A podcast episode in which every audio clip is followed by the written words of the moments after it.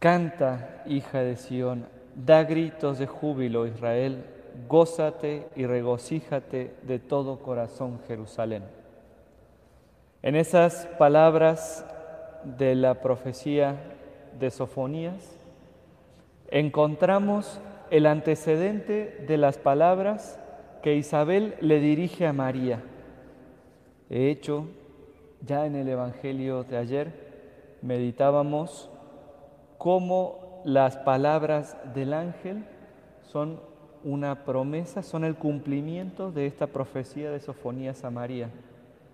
Alégrate, hija de Sión, el Señor está contigo y pone en ti su morada. Y ahora Isabel completa la profecía y le dice a María que se alegre, le dice a María que ella es la bendita. Y ciertamente, María es por siempre la bendita, es la santa, porque acoge dentro de sí, tiene en su seno al Santo de Dios. Hay algunas cosas a las que conviene prestar atención en este Evangelio que nos sirven a nosotros también como modelo para este adviento. El primero es cómo se juntan en María la humildad y la generosidad. María es la para siempre humilde, la que se reconoce esclava, la que está en lo oculto y en lo oculto escucha la palabra de Dios y permite que Dios se encarne. Pero esa humildad de María no lleva a la pusilanimidad, no la lleva a apocarse, María, como la primera de todos los santos, nos pone el ejemplo de que la humildad va siempre acompañada de la generosidad. A esa humildad de María se corresponde también una entrega total.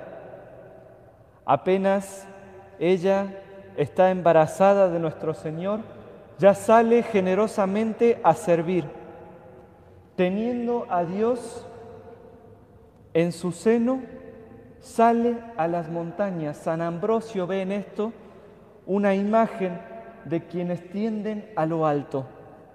Ella acoge a Dios y va hacia arriba. Y yendo hacia arriba, sale también al servicio. Entonces su humildad no está peleada con la generosidad de quien sale a llevarle la alegría a los demás. La otra cosa al que este Evangelio nos invita a prestar atención es la alegría de llevar a Cristo. María tiene a Jesús, María lo hace carne, María tiene en lo más profundo de su intimidad a aquel que es el autor de la vida, aquel que es el Rey de Israel, aquel que es el Hijo amado del Padre y que va a garantizar la alianza.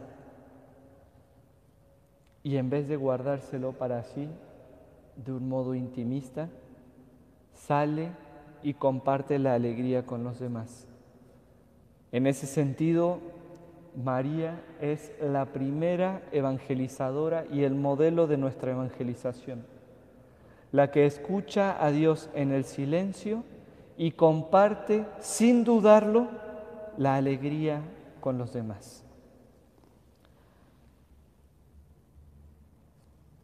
Por eso nosotros, mirando el ejemplo de María a escasos cuatro días de festejar la Navidad, damos gracias a Dios también nosotros. Damos gracias a Dios porque Él verdaderamente ha afianzado su proyecto para siempre utilizando a María como medio. Damos gracias a Dios porque en sus planes de amor nos pone a María como signo y como modelo.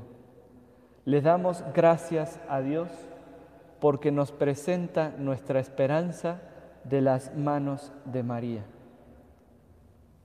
Pidámosle a nuestro Señor en esta Eucaristía que estos días que tenemos que prepararnos para el nacimiento de nuestro Redentor en casa, con nuestras familias, sepamos hacerlo como ella.